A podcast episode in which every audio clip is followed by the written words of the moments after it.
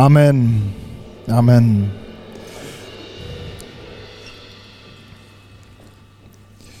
Ja, danke für die Zeit, für euer Gebet. Dein Gebet hat Wirkung und äh, unser Gebet zusammen noch eine viel stärkere Wirkung. Informier dich gerne weiter auch bei Open Doors. Die haben auch einige Clips, einige Berichte ähm, über an, auch andere Länder. Es ist wirklich auch inspirierend, äh, dort mal reinzuschauen. Wir haben letzte Woche über einen Vers gesprochen. Ähm, wer weiß noch, wo der stand? Das ist jetzt ganz gefährliche Frage von, von mir jetzt. Was stand da jetzt nochmal? Was war das nochmal? Wie war das nochmal mit der Hausaufgabe da? Alright. Hey, David. Come on, ist voll richtig. Äh, Römer 12, Vers 2. Ähm, und über diesen Vers haben wir eigentlich, wir haben über den ersten Teil gesprochen. Ich möchte heute noch über den zweiten Teil sprechen. Dort steht, und seid nicht gleichförmig dieser Welt, sondern werdet verwandelt durch die Erneuerung des Sinnes oder des Denkens, dass ihr prüft, was der Wille Gottes ist, das Gute und Wohlgefällige und Vollkommene. Hey, ich möchte mit euch heute darüber sprechen, was der Wille Gottes ist und wie wir den Willen Gottes für uns erfahren und wie wir hineinkommen, den Willen Gottes zu leben. Das möchte ich mit euch entdecken, weil ich glaube, das ist das Ziel dieses Verses, wo Gott, äh, wo Paulus hier hin möchte, dass wir stark werden in seinem Willen, dass wir klar werden mit seinem Willen und dass wir äh, nicht nur unser Wissen anhäufen, sondern dass wir auch Täter werden. In dem ganzen Kontext hier geht es darum, dass Paulus deutlich macht, wir brauchen eine Transformation in unserem Herzen, eine Metamorphose.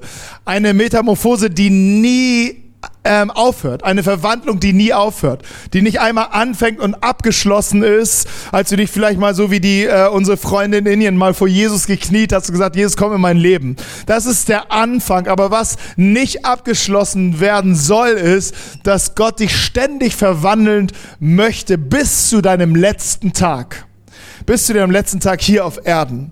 Und das Ziel dieser Verwandlung ist, dass du Jesus ähnlicher wirst. Jesus in dir ist das Ziel, dass dieser Jesus in dir sichtbarer und sichtbarer wird und aus dir herausstrahlt und herausscheint mehr und mehr. Das ist das Ziel, was, ähm, was, was Gott mit dir, deinem Leben hat. Er sagt in diesem Brief, in diesem Römerbrief, dass wir Menschen haben die Herrlichkeit Gottes verloren. Das heißt, wir waren mal Besitzer der Herrlichkeit Gottes. Das bedeutet der Schönheit Gottes, des Glanz Gottes, der der Vollkommenheit Gottes. Wir, wir waren mal Besitzer als Menschen, wir waren mal geschaffen in seinem Bild, heißt es. Und das haben wir verloren. Durch Jesus bekommt, kommt, bekommt es, kommt es wieder rein in unser Leben und Jesus möchte es von innen nach außen hervorholen, dass wir strahlen wie er. Über Jesus heißt es, wir sahen Jesus und wir sahen seine Herrlichkeit. Wir sahen Jesus und wir sahen die Herrlichkeit, die wir verloren haben. Das war der Unterschied bei Jesus. Wir, er hatte diese Herrlichkeit, er war der Sohn Gottes. Und er sagte, diese Herrlichkeit, die ihr verloren habt, die soll wieder aus euch herauswachsen und herausstrahlen. Und deshalb brauchen wir eine ständige Transformation in uns. Und wie geschieht die Transformation? Darüber haben wir letzte Woche gesprochen. Ich wiederhole kurz, weil es wichtig ist. Die, die Transformation geschieht durch zwei Dinge. Durch den Heiligen Geist. Es geschieht nicht durch uns, durch unsere Anstrengung oder durch Dinge, die wir lernen, sondern sie geschieht durch den Heiligen Geist. Der Heilige Geist braucht aber etwas in dir, damit er etwas transformieren kann. Er braucht das dass du anfängst, das Wort Gottes zu denken. Ich sage nicht, du musst alles aus dem Wort Gottes wissen. Das Wissen alleine nützt dir nichts. Selbst wenn du die Bibel auswendig könntest und alle Kommentare, die es zur Bibel äh, gibt, auch irgendwie alle drin hast, abrufbereit hast, wie so ein, wie so ein Computer, ähm, es, das alleine bringt nichts. Du musst lernen, das Wort Gottes zu denken. Und dazu brauchst du, dass das Wort Gottes frisch in dir ist und lebt und bearbeitet wird und bewegt wird in deinen Gedanken. Wenn Gott sagt, hey, was meint Gott hier, was meint er da, was sagt er zu mir? Es gibt Dinge, du liest vielleicht manchmal so einen Text in der Bibel, den liest du vielleicht hundertmal und beim hunderteinten Mal erstmal wird dir irgendetwas ansprechen wird dich irgendwas ansprechen, was dich so noch nie angesprochen hat.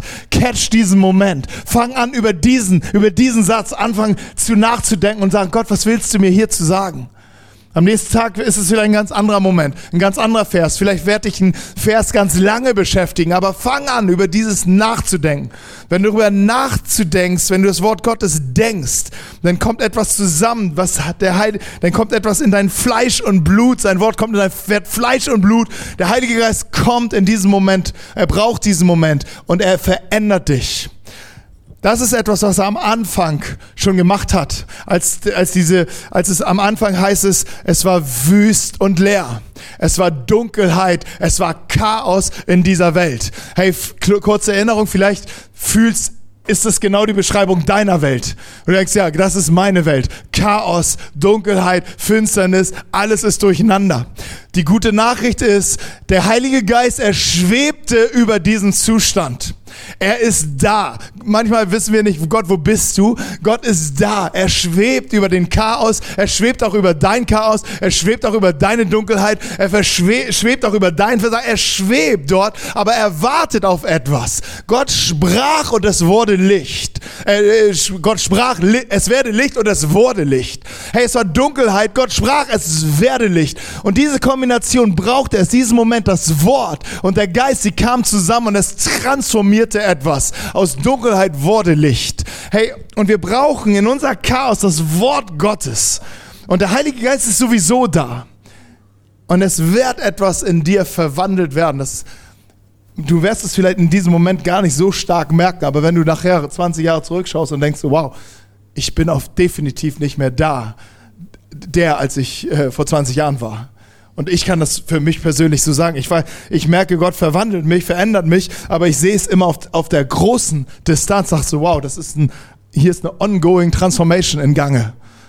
Hier ist eine ongoing Transformation in Gange, hier in diesem, in diesem Leben. Hey, und ich bete, dass das niemals aufhört, weil ich gerafft habe, bis, bis der Sargdeckel über mir zugeht, brauche ich diese Transformation, brauche ich die Jesusähnlichkeit in mir, dass sie wächst da, das ist noch ein langer Weg, auch wenn schon viel passiert ist. Jesus-Ähnlichkeit, wow. Okay, und jetzt ähm, sagt Paulus, warum ähm, sollen wir diesen Willen Gottes, nee, wo er uns hineinführt, ist, dass wir den Willen Gottes erkennen. Jesus selbst, er sagt, ich tue nur das, was ich den Vater tun sehe. Ich, ich sage nur, gebe nur das weiter, was ich von dem Vater höre. Das heißt, selbst Jesus als Sohn Gottes hat verzichtet auf seine Unabhängigkeit und hat sich abhängig gemacht vom Vater. Hat gesagt, ich tue nur das, er tut und was er sagt. Ich lasse das in mein, in mein Leben und ich tue das. Ich erkenne den Willen Gottes für den heutigen Moment und ich tue es. Und Jesus-Ähnlichkeit ist das Ziel. Das heißt, er möchte dich genau dorthin führen, dass du anfängst zu sagen können, okay Gott, was ist dein Wille? Und wir müssen den Willen Gottes erkennen und entdecken für unser Leben. Und Jesus sagt, das ist, da, ist unsere gute Nachricht, ich, ihr seid meine Freunde Ihr seid meine Freunde und ich habe keine Geheimnisse für euch. Ich führe euch in meine Pläne hinein. Er sagt dir vielleicht nicht alles, alles was du willst, aber alles was du brauchst. Und dann sagt er hier, dass ihr prüft, was der Wille Gottes ist. Erstmal sollen wir etwas prüfen. Dass ihr prüft, was der Wille Gottes ist.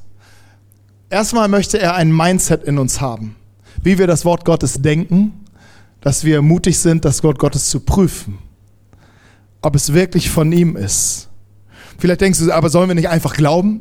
Ist prüfen nicht, hat das nicht irgendwas mit Zweifeln zu tun oder mit Hinterfragen? Ich bin, ich bin persönlich froh, dass Paulus das geschrieben hat und nicht ich. Ähm, er schreibt, ihr sollt prüfen, was der Wille Gottes ist. Wenn ich das geschrieben hätte, dann würde man sagen, ja, er ist ja sowieso skeptisch und viel zu rationell und ja, aber Paulus schreibt es, prüft den Willen Gottes. Und Gott selbst sagt, prüft mich. Zum Beispiel an einer Stelle, an einer Stelle als Beispiel, der Wille Gottes. Ähm, Gott sagt, ich bin dein Versorger. Er sagt, ich bin dein Versorger. Mach dir keine Sorgen. Matthäus 6, Vers 33. Hey, trachte zuerst nach meinem Reich und ich werde dir alles, alles geben, was, was du brauchst. Ich, ich sorge für dich. Du bist viel wertvoller. Du bist viel zu wertvoll für mich, als dass du mir egal wärst. Ich, ich brauch, ich gebe dir alles, was du brauchst. Okay, er sagt, du bist, und er sagt, ich bin dein Versorger. Was er möchte, ist Jesus-Ähnlichkeit in uns. Das heißt, er möchte ein, äh, uns einen Lifestyle heraus, herauspulen, herauswachsen lassen, herausreifen lassen, wo wir permanent geben. Wo unsere Frage ist, was kann ich Gutes tun, was kann ich geben, was kann ich geben. jetzt versorgt er uns und sagt hier, das ist alles, was ihr habt, ist von mir. Und er sagt, der zehnte Teil, den gebt ihr mir zurück als eine, eine Idee, dass ihr hineinkommt in einen Geben-Modus, dass ihr denkt, okay, ich lerne zu geben, ich lerne zu geben. Und jetzt sagt er, tut dies und prüft mich, ob ich wirklich euer Versorger bin. Weil du wirst 10% weniger, zu wenig haben, denkst du. Aber prüft mich, ob diese Prozent zu wenig sind oder ob das nachher euer Segen wird. Und er sagt, prüft mich. Gott selbst sagt, prüft mich. Er will uns hineinführen in einen, einen, einen Jesus-Lifestyle des Gebens und sagt, prüft mich, das ist mein Wille. Und wir sollen Gott anfangen zu prüfen. Hab keine Angst, Fragen zu stellen. Ihr kennt das prophetische Wort aus der Sesamstraße. Wer nicht fragt, bleibt dumm. Ne? Das ist, das ich, ich, ich, ich sage aus meiner Erkenntnis heraus, ist das Gottes Wort schon für die jüngste Generation. Wer nicht fragt, bleibt dumm. Und Gott sagt es auch, ja, das meine ich, ich meine das eigentlich, eigentlich meine ich das vor allen Dingen in unserer Beziehung. Fragt mich.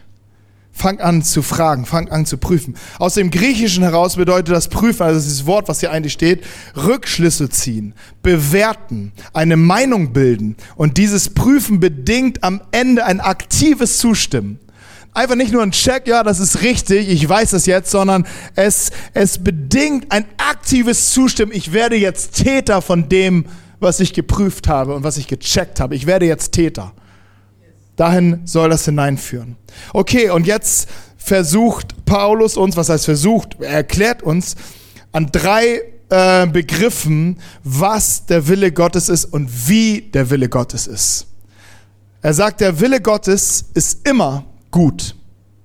Der Wille Gottes ist immer wohlgefällig. Und der Wille Gottes ist immer vollkommen. Das heißt, wenn du anfängst zu prüfen, kannst du das an diesen drei Worten, äh, den, den Begriffen immer testen. Okay, ist das ein gutes Ding? Ist es ein wohlgefälliges Ding? Und ist es vollkommen? Und das möchte ich mit euch ein bisschen vertiefen. Was ist der Wille Gottes ist gut? Was steht dahinter? Hinter dem Wort gut, was hier Paulus benutzt, steht nicht eine zwei, wie in deinem Zeugnis. Gut. Gut ist zwei. Soweit ich mich erinnere. Stimmt das? Ist so richtig? Check. Gut ist zwei. Und ähm, das ist das, was hier, dieses Gut ist nicht gemeint. Hier geht es nicht um zwei. Hier geht es um eine moralische Exzellenz. Hier geht es um ein Gut, was, was es eigentlich hier auf Erden gar nicht gibt. Ein Gut, was höher ist als gut und nochmal höher und nochmal höher ist als gut. Es ist etwas, wie Jesus am Ende den Vater beschreibt. Jesus wird, hat eine Situation, jemand kommt auf ihn zu und, und ist begeistert von ihm und sagt, ey, guter Meister, gib mir eine Ghetto-Faust, du bist Wahnsinn. Und Jesus in seiner liebevollen, glockenhellen Stimme, was nennst du mich gut? Digga. Niemand ist gut als nur einer, Gott. Hey, und das ist interessant. Der Mann sieht Jesus und sagt, er ist gut. Wir würden alle dasselbe Urteil treffen über Jesus, über, einfach über sein Leben. Der ist wirklich gut. Und Jesus sagt, was nennst du mich gut? Jesus ist in diesem, ist zwar der Sohn Gottes, aber er ist vollkommen Mensch wie du und ich. Und er weiß selbst, das Gute, was ich aus mir heraus tun würde, hat überhaupt nichts mit dem Guten zu tun, wie der Vater im Himmel gut ist. Und Jesus lehnt es ab, selbst aus sich heraus Gutes zu tun. Er sagt, er, er, er tut nicht aus sich die Dinge, sondern er sagt, wie ich vorhin schon sagte, ich tue die Dinge, die ich dem Vater tun sehe. Das tue ich und er ist der Gute. Ich, ich bin in der Lage, ganz anderes zu tun, nämlich richtig Böses, weil er war Mensch und in dem Moment war er in der Lage, auch Böses zu tun. Und er spürte diese Spannung. Und er lehnt es ab, dass Mensch aus dieser Menschlichkeit heraus etwas zu tun, sondern aus der Abhängigkeit von Gott, fing er an, den Menschen zu dienen und sagt, es ist gut, weil es vom Vater kommt. Mein Wort ist gut, weil es vom Vater kommt. Meine Taten sind gut, weil es vom Vater kommt. Hey, dass Menschen gesund werden, ist gut, weil es vom Vater kommt.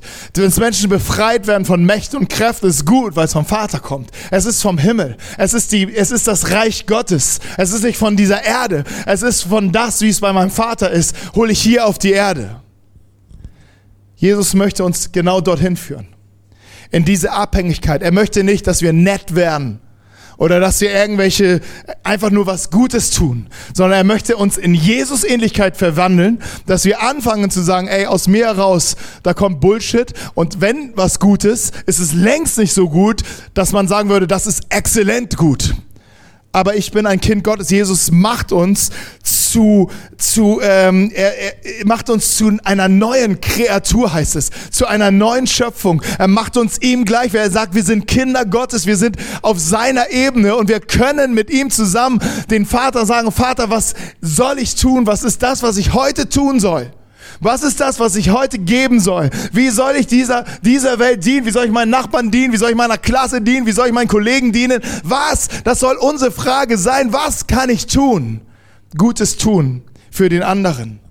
Jesus sagt an anderer Stelle, euer Licht soll leuchten vor den Menschen, damit sie eure gute Werke sehen und euren Vater, der in den Himmeln ist, verherrlichen. Hey, die Werke, die wir tun, ähm, die guten Werke, die entstehen aus der Beziehung zum Vater. Und es geht am Ende nicht um unseren Ruhm, guck mal, was wir Tolles gemacht haben, sondern es geht darum, was der, dass der Vater geehrt wird und dass wir mit Jesus sagen, was nennst du uns gut? Hey, wir sind, wir sind Sünder, die, die einfach ähm, von Jesus Gnade haben, ein neues Leben zu leben. Und der Vater durch uns tut, tut diese guten Werke.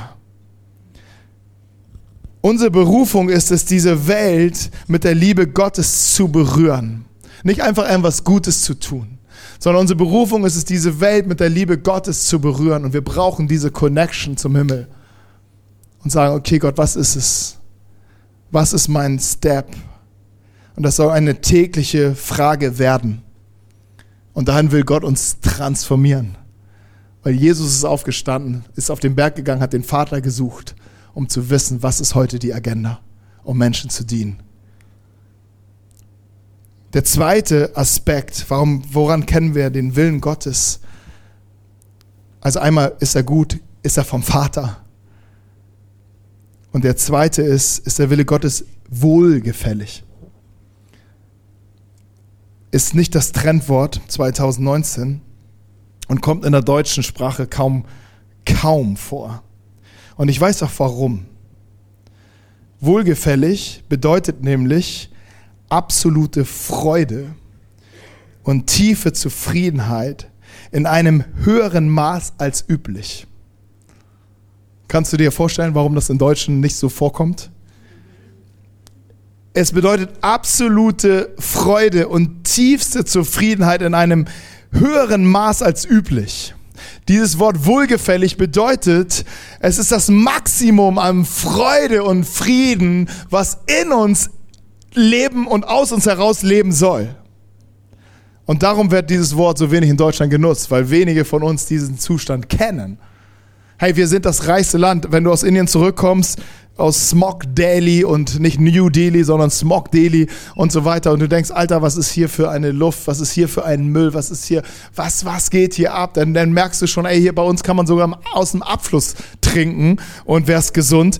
Ähm, hey, du merkst, wie gesegnet wir sind und dass wir eins der reichsten Länder dieser Welt sind. Das merkst du, wenn du hier wieder den Fuß auf diesen Boden setzt und denkst so, wow, und trotzdem sind in unserem Land, gibt es dieses Wort wohlgefällig nicht, ähm, sondern äh, wir nutzen das nicht, weil wir die maximale Freude und Frieden, wir kennen es nicht. Wenige kennen diesen Zustand.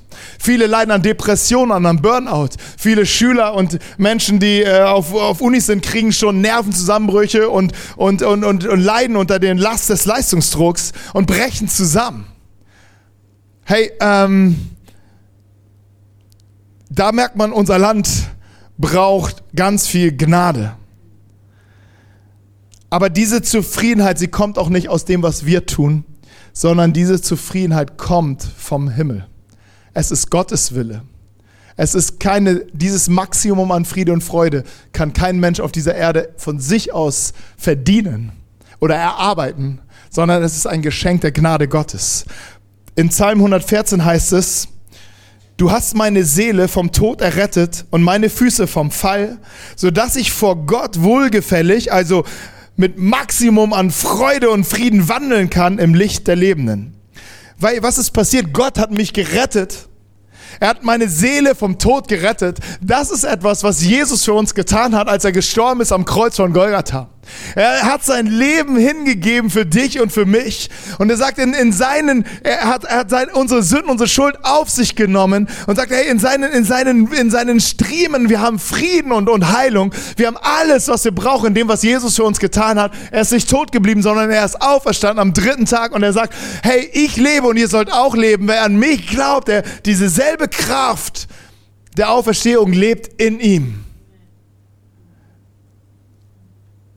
Hey, diese, dieses Maximum an Friede und Freude, sie kommt nicht aus dem, was wir tun, sondern von dem, was wir empfangen von Jesus.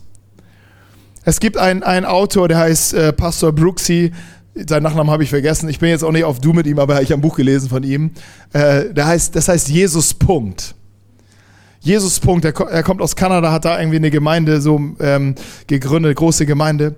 Und es geht um Jesus. Und er sagt an einer Stelle, Stell dir vor, der Moment, den du jetzt hast, der Moment, den du jetzt hast, der ist dein bleibender Moment, bis Jesus wiederkommt. Der Moment ändert sich nicht. Es ist kein, kein, also alles, was du vielleicht dir wünschst an Wachstum, an, an Veränderung, an, an Plänen, alles findet nicht mehr statt, sondern nur der Zustand, den du jetzt hast. Wie wird's deiner Seele gehen? Wie wird's dir gehen? Die Frage ist, wie geht's dir jetzt? Der Wille Gottes ist, dass es dir wohlgefällig geht.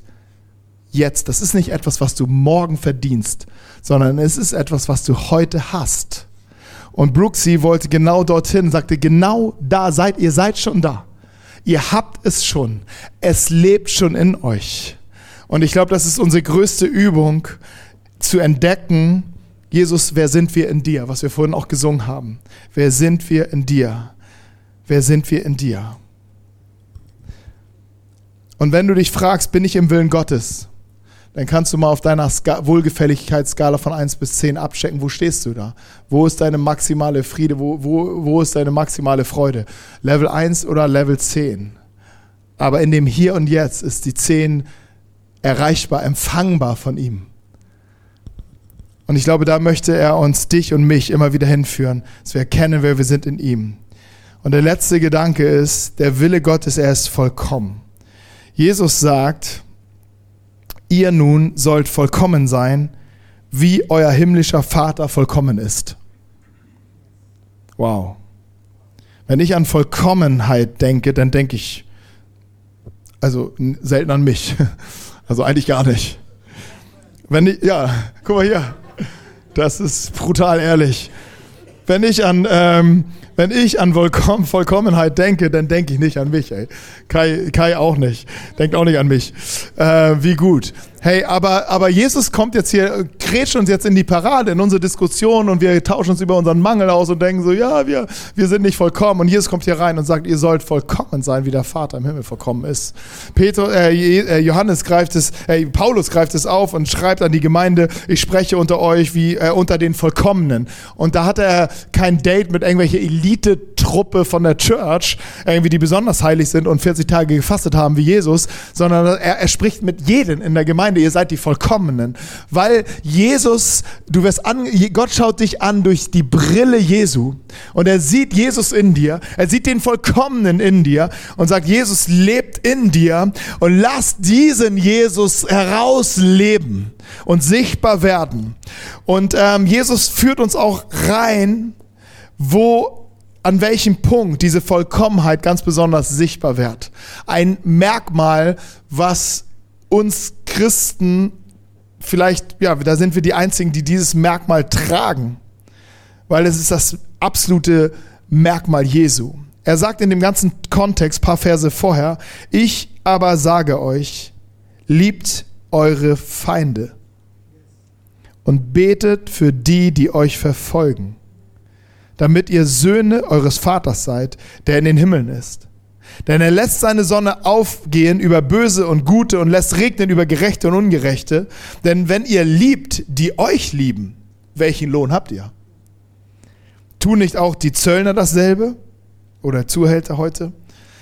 Und wenn ihr allein eure Brüder grüßt, was tut ihr Besonderes? Tun nicht auch die von den Nationen und den Taubenzüchtern dasselbe? Ihr nun sollt vollkommen sein, wie euer himmlischer Vater vollkommen ist. Und was ist die Message? Liebt eure Feinde und betet für die, die euch verfolgen. Das besondere Merkmal, das Merkmal der Vollkommenheit ist, unsere Feinde zu lieben und denen zu vergeben, die Unrecht an uns getan haben. Das ist etwas, was Jesus von uns fordert, wenn er sagt, uns leitet in unser Gebet, in, ins Gebet und sagt, ähm, vergib uns unsere Schuld, wie auch wir vergeben unseren Schuldigern. Hier matcht ein Gebet. Jesus führt uns in ein Gebet, sagt, okay, ich will euch vergeben, aber ihr sollt permanent bereit sein, anderen zu vergeben. Da gibt's kein, das gibt's keinen Weg dran vorbei. Das ist euer Merkmal. Ihr sollt vollkommen sein, wie ich vollkommen bin. Ihr sollt vollkommen sein, wie der Vater vollkommen ist. Und vielleicht denkst du, wow, das bin ich nicht, ich steig aus. Aber erinnere dich, Römer 12, Vers 2, hier spricht er von einer Transformation, die stattfinden soll, von einem Prozess, dass Jesus in dir wachsen soll und zunehmen soll. Aber das ist das Ziel, Jesus sichtbar zu machen in dieser Welt. Hey, in unserem Stadtteil braucht es kaum noch gute Werke. Es gibt so geniale Werke hier in diesem Stadtteil, so viele geniale Initiativen. Menschen tun geniale Dinge. Wir können uns einfach nur noch an, reinhängen und sagen, ey, wir, wir helfen, wir unterstützen. Es geht, unser Merkmal sind nicht die guten Taten, die guten Dinge. Das ist ein Must-have für uns. Aber es ist nicht unser besonderes Merkmal, unser Alleinstellungsmerkmal. Unser Merkmal ist, dass wir unsere Feinde lieben und dass wir für sie beten, dass wir die, die Unrecht uns getan haben, dass wir ihnen vergeben. Unser Merkmal ist, dass unsere Arme aufge weit bleiben. Weit bleiben. Und ich möchte euch ein, ein Bild für dieses, ein Video zeigen und ein Bild geben, wie diese Feindesliebe aussehen kann. Es geht um einen jungen Mann, der sitzt im Gerichtssaal und sein, ähm, seine, die Mörderin von seinem Bruder wird gerade verurteilt. Er hat jetzt die Möglichkeit, noch die letzten, seine letzten Worte an, die, äh, an das Gericht und auch an die Mörderin zu äh, wenden. Die Mörderin, sie ist, ähm, ist eine Polizistin, die äh, angeblich sich vertan hat mit der, mit der Wohnung oder so und äh, diesen versehentlich umgebracht hat. Diesen Bruder ist unschuldig um, umgekommen. Ähm, ins, was man auch entdeckt hat, dass diese Frau in einem rassistischen Netzwerk aktiv war und äh, deshalb ist es sehr suspekt, was da eigentlich passiert ist. Auf jeden Fall ist dieser Bruder un unschuldig umgebracht worden. Und nun steht diese Polizistin vor Gericht und der Bruder sagt jetzt nochmal aus und darf seine letzten Worte an das Gericht und an die Mörderin ähm, richten. Und lass uns das mal anschauen und reinhören, was er sagt.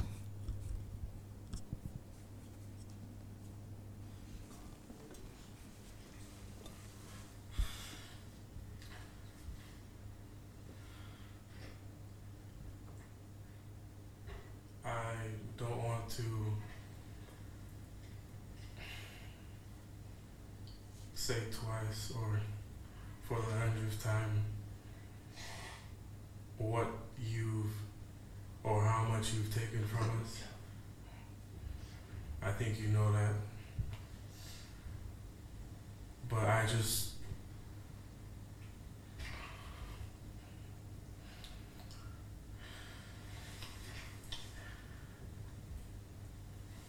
I hope you go to God with all what all the guilt,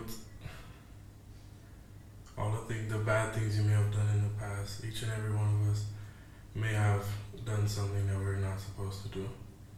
If you truly are sorry, I know I can speak for myself. I I forgive you. And I know if you go to God and ask Him, He will forgive you.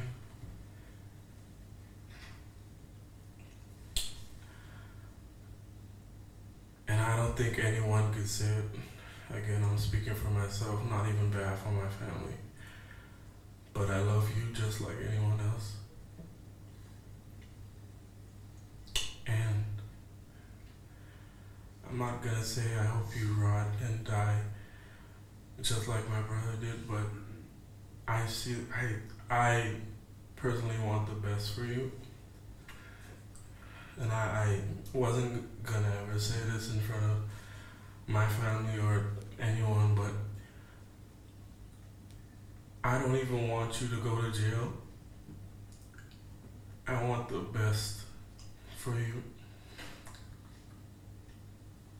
Because I know that's what that's exactly what both of them would want you to do.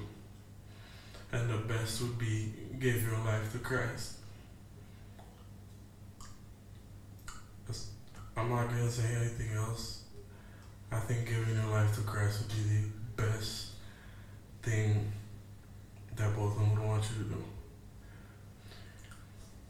Again, I love you as a person.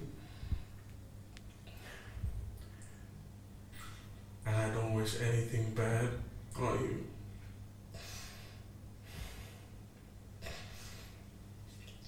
I don't know if this is possible, but can, can I give her a hug, please? Please?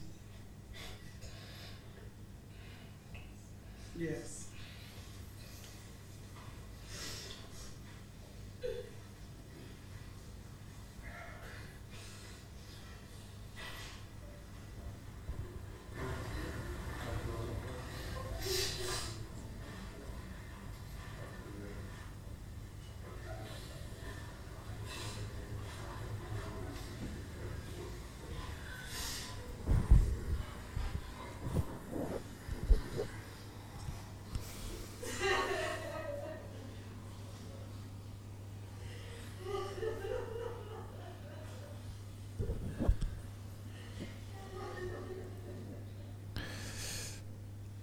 Nach dieser Umarmung wurde die Frau direkt ins Gefängnis gebracht. Zehn Jahre sitzt sie jetzt dort. Aber wie kraftvoll ist dieser Moment der Vergebung und wie real. Das ist nicht etwas, was unerreicht ist sondern das ist etwas, wenn Jesus in uns lebt. Das war dieser junge Mann, das war ein Mann wie, wie du und wie ich. Kein besonderer Heiliger, aber er hat Jesus Raum gegeben. Vielleicht in dieser besonderen Not, weil er wiss, wusste, er braucht jetzt Jesus, um das überhaupt irgendwie zu, zu tragen können, dieses Unrecht. Aber er ist zu Jesus gegangen und aus Jesus heraus konnte er dieser Person gegenübertreten. Was braucht diese Person?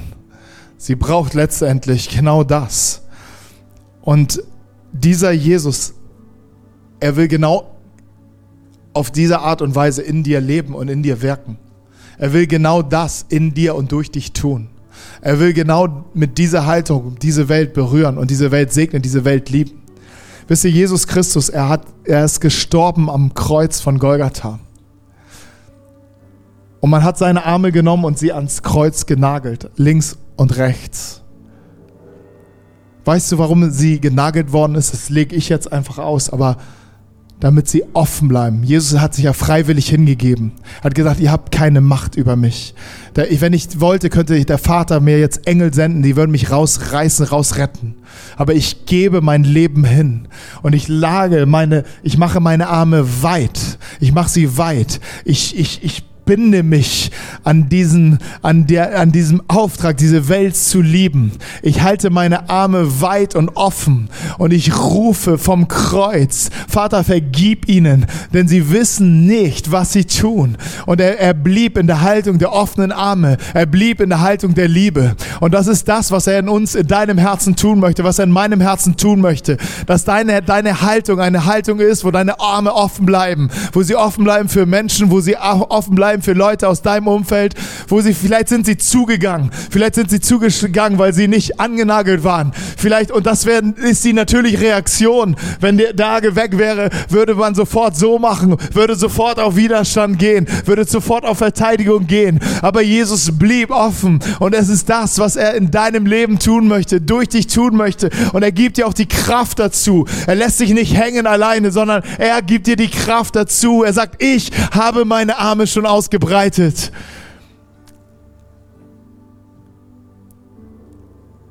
Und ich wünsche dir so sehr, weil es fängt damit an, dass du vielleicht einen, einen neuen Blick brauchst dafür, was Jesus für dich getan hat. Das, was Jesus für dich getan hat, reicht aus, dass deine Arme wirklich ausgebreitet bleiben für den und für die Situation, die vor deinen Augen ist. Vielleicht denkst du auch, ey, ich denke eine andere Situation, nicht wie dieser Mann jetzt hatte, aber du denkst deine Situation, ich kann es nicht tun, ich kann es nicht. Vielleicht denkst du, ich, ich will es nicht, ich kämpfe damit. Aber Jesus nimmt dich, er nimmt deine Arme und er macht sie weit. Er macht sie weit, damit seine Liebe fließen kann durch dich. Und wenn seine Liebe durch dich fließt, wirst du Heilung erleben, wirst du Heilung erleben von dem, was dich bisher gequält hat, was dich bisher schmerzt, was du dachtest, musst du verteidigen. Es wird seine Heilung durch dich durchströmen, weil es in seiner Liebe ist diese Heilung, die du brauchst. Er lässt sich nicht hängen. Er lässt sich nicht hängen sondern er führt dich in eine Vollkommenheit, die den, die den Himmel auf Erden holt, die dein Herz an des Vaters Herz holt, weil du sagst, du wirst vollkommen sein, wie der Vater vollkommen ist.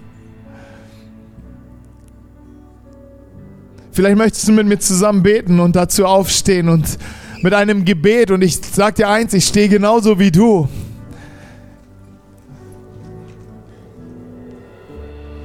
Gott hat mir selbst mal gezeigt, wie hart mein Herz ist, wo ich dachte, hey, ich bin schon ganz gut unterwegs, wo ich schon dachte, hey, ich, ich kann schon den einen oder anderen in den Arm nehmen. Aber er hat mir gezeigt, wie hart mein Herz ist und wie ich lieber zurückschlagen würde, als meine Arme offen halten würde. Und ich bin in dem Moment auf die Knie gegangen und habe gesagt, Jesus, ich brauche dich. Ich brauche dich. Ich streng mich nicht an zu vergeben. Ich bete, ich brauche dich. Du brauchst dich nicht anstrengen zu sagen, ich will vergeben, ich muss dich anstrengen. Jesus hat das getan, ich muss es tun. Sondern du brauchst ein Gebet in dir, wo du sagst, Jesus, ich brauche dich. Ich brauche die Transformation in mir. Ich brauche Veränderung in mir. Ich brauche, dass Jesus in mir ähnlicher wird, mehr und mehr. Ich brauche, dass ich abnehme und er zunimmt. Vater, und wir stehen hier vor deinem Thron. Wir stehen hier vor dem, der sagt, ich werde euch verändern und verwandeln in das Bild meines Sohnes. Wir stehen vor dir, Jesus, der du sagst, wir sollen vollkommen sein, wie der Vater vollkommen ist. Wir stehen in, vor dir, weil du bist in uns und wir in dir. Vater, und ich bete, dass du uns hilfst, zu überwinden. Vater, ich bringe dir alle Situationen, wo wir sagen, wir können nicht vergeben. Vater, ich bringe dir diese Situationen und ich bete zusammen mit, mit jedem Einzelnen. Vater, wir brauchen dich. Komm dort neu hinein. Schenk Neues. Vater, dort, wo unsere Arme zugegangen sind, Vater, öffne sie. Öffne sie neu. Öffne sie neu für diese Welt. Öffne sie neu für unser Umfeld. Öffne sie neu für unsere Familie. Öffne sie neu für unsere, für unsere, unsere Nachbarn. Öffne sie neu für unsere, für Menschen, die uns verletzt haben und verfolgt haben. Öffne unsere Herzen neu. Öffne unsere Arme neu. Vater, wir kommen als Kirche vor dir. Herr, und wir sehen, wir dieses, diese Stadt braucht Kirchen, die die Arme offen haben. Vater, und wir beten, dass du unsere Arme offen hältst als Kirche. Dass wir diese Stadt berühren, dass wir den Stadtteil berühren, dass wir dieses Land berühren, dass wir diese Welt berühren, in Jesu Namen. Danke, Vater. Ich lade dich ein, Gott zu suchen. Gott, einfach nochmal so in diesem letzten Lied hier, was wir heute singen werden, dass du anfängst, Gott zu suchen für dich ganz persönlich. Amen.